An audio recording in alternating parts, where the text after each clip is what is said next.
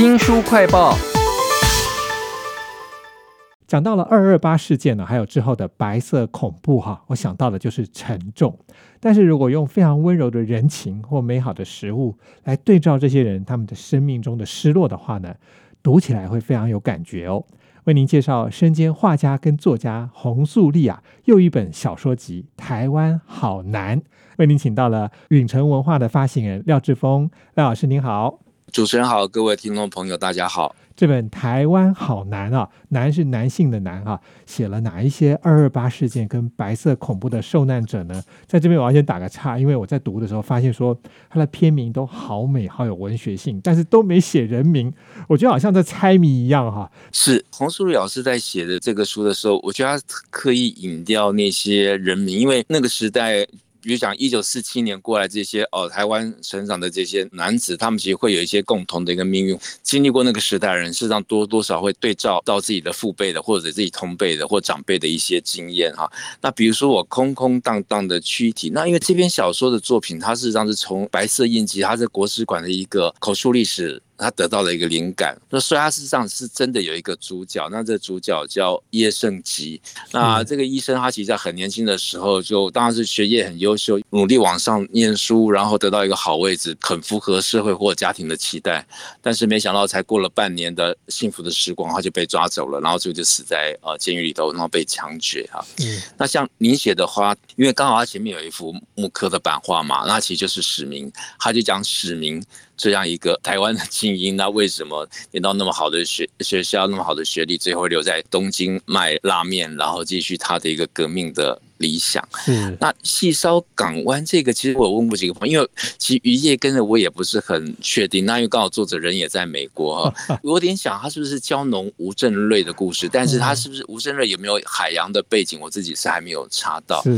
然后这个荣耀当然写的就是画家，呃，矿工哦，洪瑞林。那洪瑞林其实我如果不是读这个书，我只知道他画矿工的画，他在矿场住了三十多年，我也不晓得他其实出生在迪化街啊，大道城啊。那这些小说，我觉得他特地隐去那个人名，其实还是想说，他其实会有一种。共同心动、共同命运，那或者某种类型的一个代表哈，所以读者就算不知道这些背景，也可以去想，这是一个时代人的一个面貌遭遇吧。台湾好难哈，这是一本小说集哈，其实里面有很多的主角出现的时候都已经是个亡魂喽，所以才会有空空荡荡这样渺渺茫茫的感觉哈。但是他们回忆的通常都是非常温柔的各种人情，其中有一篇算是长篇吧，《哈马星》。呃，哈马星其实它有点算是这本小说集里头，我觉得是一个分量最重的。那应该说它是最完整或者最用力写的一个呃故事嘛。嗯。他就讲了一个乡村教师到一个学校，然后想要去发展他的教育事业，去发展他的恋情，呃，但是也没想到，就是因为他自己本身有一种求知若渴的一个心情，那看书，那后来就被检举，那检举他的命运。就被夭折了。那所以洪淑玉老师后来就用一棵槟榔树，就象征这种高高挺挺的，像这个男主角一样的一个形象，一样一个生命。但是就像拦腰而断哦，所以读起来都还蛮哀伤的。那这篇其实他写起来，说起来也是还蛮感人，而且还蛮温柔的。是有很多温柔的片段，即使是这些代课老师在教室里头照顾小朋友，或者是彼此之间。家庭亲情之间的牵绊，甚至还讲到了中原普渡的时候，一堆很美好的食物，哎。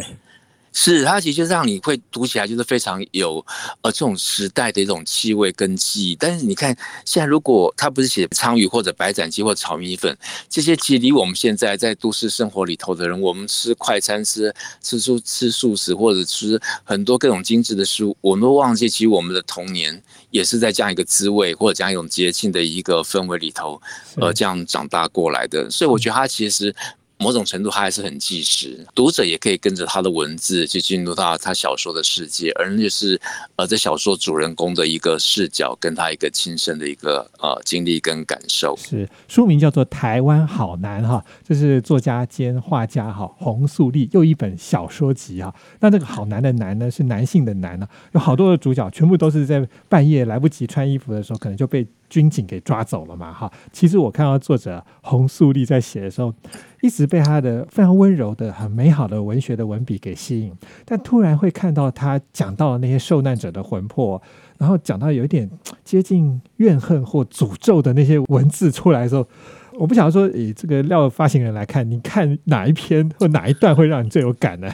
对，我不晓得这个可能跟他亲身的一个记忆或经验也也有关系。那我这几期我最最最有感的反而是那个《铁道黄昏》，因为《铁道黄昏》讲的就是八堵车站的一个呃年轻的站务员，就大家知道说一九四七年就是军队来到台湾嘛，那。因为就一个军人就是抢了位置，然后跟员工打架，然后后来军队就把这个员工都扫射，哇！然后这个就死了很多人。其实我自己会特别有感，是因为他讲这个地点叫八堵车站。我有一阵子每天从基隆来台北的时候，我就在八堵车站换火车到台北。其实，在那之前我没有特别注意到，在火车站旁边就有一个像一个纪念碑一样刻满了。这个事件的始末跟受难的一个名字，然后包括这些员工啊、站务员，或者是包括乘客，或者一些呃基隆中学一些学生，我读起来我想到一个年轻的生命，不管如何，那应该是可以开展的，对未来充满希望的。但是就在二十岁那一年，就画下了一个休止符跟终止。我觉得那种哀伤，随着我们自己的年纪越来越中年，我们走过人生一大段，像很多人。还没有机会走到这一段，我觉得那种哀感就特别的强烈。我在读《台湾好男》的时候，突然想到说，其实我对二二八跟白色恐怖都很无感哈，但是看到他用小说的方式来描写这些人他们的丧失跟获得，就会觉得很强烈。其实它里面还有讲到一些当年发生很逼真的事情啊，比如什么滥杀无辜这种事啊。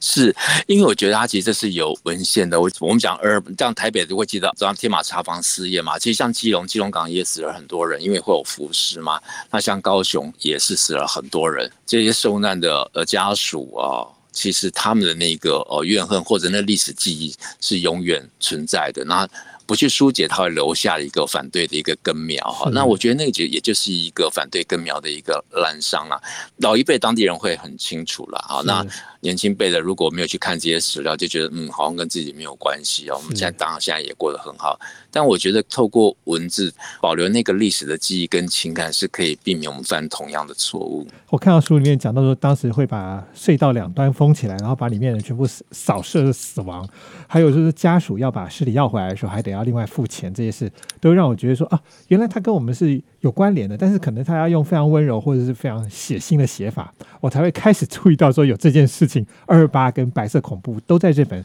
台湾好男》里面啊，男是男性的男哈。那其实这个小说它后面有几篇都不是写二二八跟白色恐怖了，有一篇就叫做《南方的榕树》，很容易就猜到是在讲那个郑南榕争取自由嘛，言论自由嘛。是是是。还有一个故事，我觉得简直。就像是电影《V 怪客》哈，是，其实他讲一个台独联盟这个郭佩红这样的一个故事，我也是第一次看到郭佩红他当年在海外念书的一个成就，那为什么么他对台湾或者台独联盟这样？的运动心心念念，然后他现身在选举场合，那个那个出场那个场真的很像电影，而且很震撼。然后他要离场的时候，参加的民众又怕他被抓，所以整个会场突然就熄灯，那大家就戴着面具鱼贯而出，哦，所以变得检警或者警调也没办法抓。我记得我高中老师数学老师，我家数学非常好，后来还知道他是郭贝宏的弟弟，但他从来也不讲这一段，就是他反正就数学很厉害，然后反正就叼一根烟斗很帅气的人，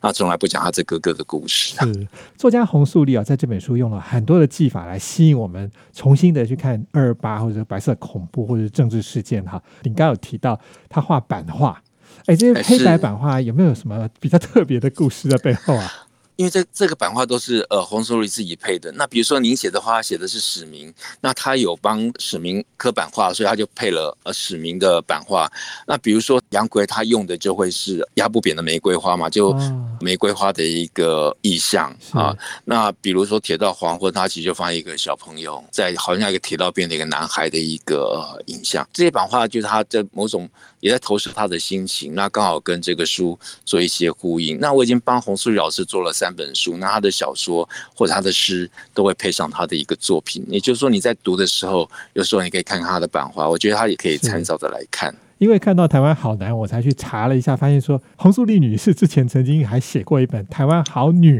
女性的女啊。我觉得洪淑玉老师关怀的应该就是还是台湾就是人的一个哦命运跟遭遇嘛。然后那好女当然她其实就比较偏重是女性嘛，读者可以按照自己的兴趣喜好去一篇一篇的读。就我觉得就是一个时代的一个缩影了。那虽然过去了，书本里头还是可以。汲取一些历史的一个记忆跟教训吧。啊，非常谢谢作家洪素丽哈，他写了台湾好男跟好女，让我用新的眼光重新看这个台湾过去发生的人跟事啊。也非常谢谢云城文化的发行人廖志峰为我们介绍这个《台湾好男》这本书。谢谢廖老师，谢谢各位听众。